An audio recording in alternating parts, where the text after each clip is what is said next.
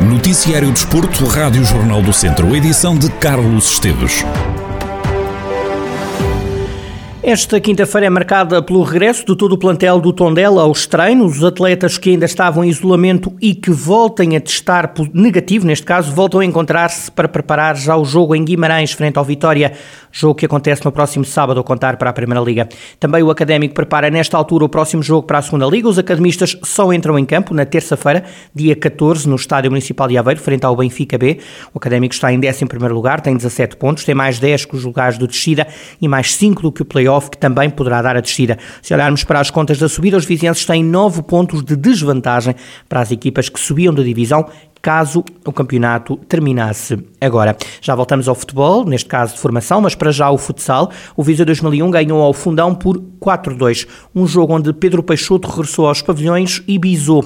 Os três pontos ficam assim na equipa da casa, que acabou por demonstrar melhor estratégia para conquistar a vitória. A equipa liderada por Paulo Fernandes viu ainda Mamadou Touré marcar o décimo golo na prova em 12 jogos. Rafa Stocker foi o autor do outro golo dos vizienses. Com este resultado, o Viseu 2001 soma três vitórias seguidas e assim fica mais longe dos lugares de descida. O Viseu 2001 tem agora 13 pontos e ocupa o nono lugar da tabela classificativa.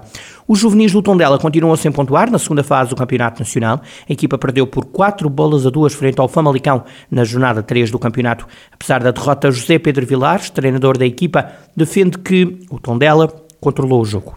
Foi um jogo como nós esperávamos, com um grau de dificuldade muito elevado. O Famalicão é uma equipa fantástica, muito organizada, mas a nossa equipa entrou, entrou muito bem na partida, muito sólidos do ponto de vista defensivo, com confiança também com bola, quando, quando conseguimos ter alguns momentos com bola, a equipa mostrou-se sempre muito, muito confiante, causámos algum perigo ao nosso adversário, estivemos com o jogo sempre controlado, hum, entretanto o, o, Famalicão na primeira parte chega à vantagem. Entretanto, a equipa reagiu muito bem, foi para cima do adversário e conseguimos chegar à igualdade. Na segunda parte voltámos a entrar bem, mas depois o, o Famalicão, em, em, dois lances de, de bola parada, eh, consegue, consegue fazer dois golos. Para o treinador dos Beirões, este é um resultado injusto na minha opinião, não é um resultado justo. A nossa, a nossa equipa merecia bem mais pelo menos um ponto parecia-me o, resultado mais justo. A verdade é que o futebol é assim e a equipa saiu com a cabeça levantada de que tudo fez para, para conquistar pontos uh, em Famalicão. Uh, infelizmente não foi possível. José Pedro Vilares, treinador dos juvenis do Tondela, a equipa de sub-17 dos Beirões, volta a entrar em campo no próximo domingo às 11 da manhã, em casa, frente ao Boa Vista. Na primeira Divisão Nacional de Júniores, o Tondela a jogar fora impôs um empate ao Braga, após também terem tirado pontos um, ao líder da Zona Norte do Futebol Clube do Porto. Os Beirões viajaram até Braga para somarem o terceiro empate consecutivo no campeonato.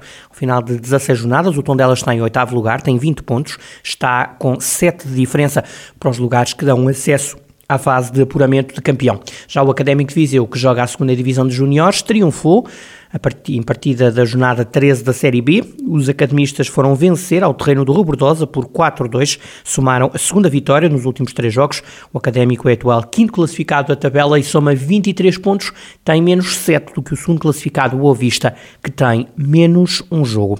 No Hockey em Patins, o Termas Hockey Clube empatou em casa do Hockey Clube da Maia a dois golos. Recorde-se que o Maia é o lanterna vermelha da Zona Norte da segunda divisão.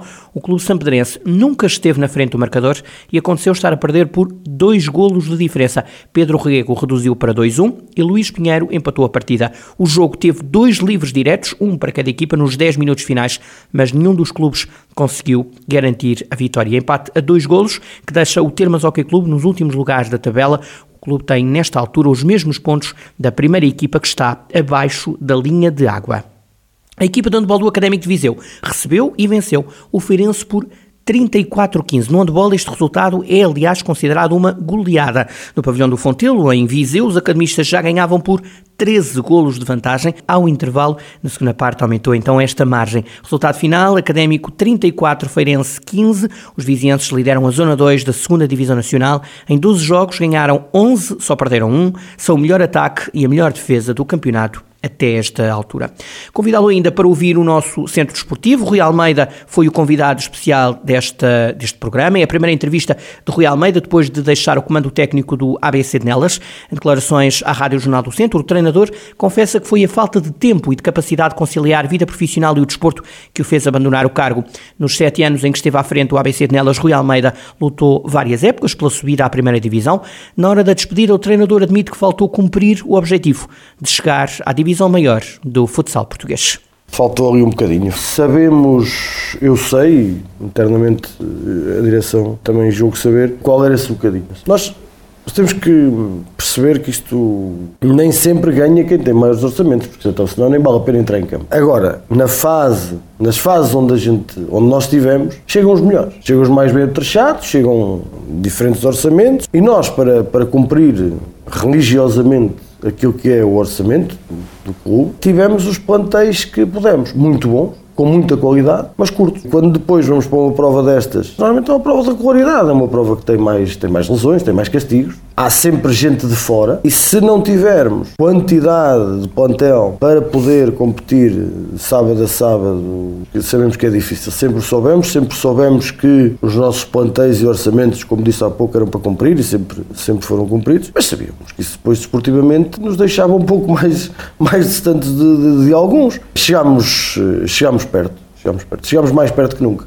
Portugal é o atual campeão do mundo de futsal e há alguém que. e há alguém que Rui Almeida não esquece. Muito contente. Um contentamento muito grande pela modalidade, mas também, sobretudo, pelas pessoas em si. O selecionador, é, concretamente? E neste caso, o selecionador nacional.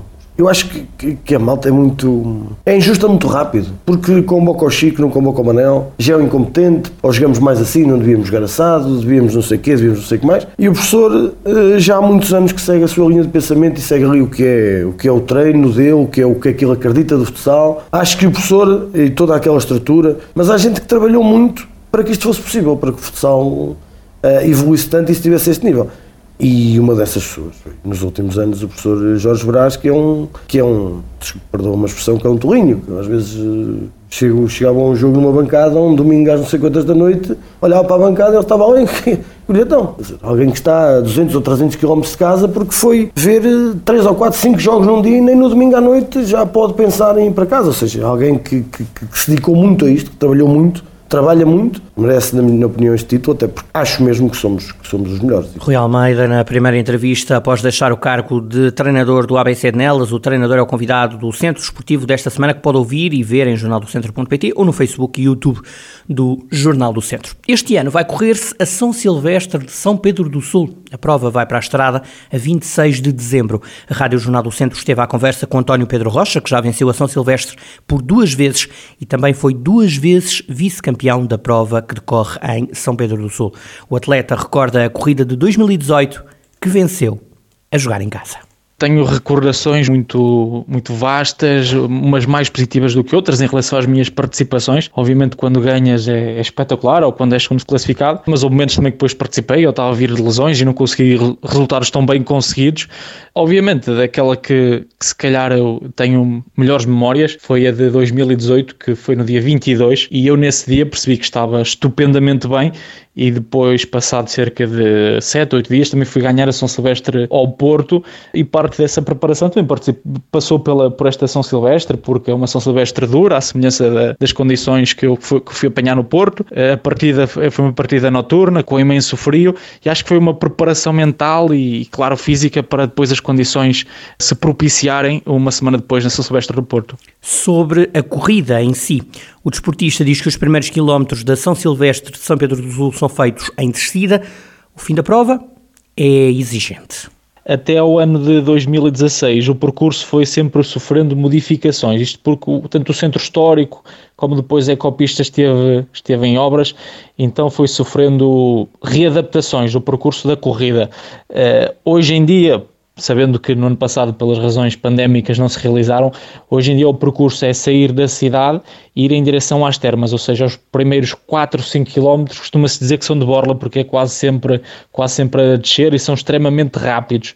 O regresso depois à cidade é feito pela ecopista e, de facto, principalmente o último quilómetro ou os últimos dois mil metros são, são de facto exigentes. A nível de participação de ano para ano, de facto, a São Silvestre foi, foi crescendo, foi se tornando cada vez mais uma referência, foi trazendo pessoas de vários distritos, principalmente Aveiro e Guarda foram, foram viajando para, para São Pedro, equipas de forma consecutiva.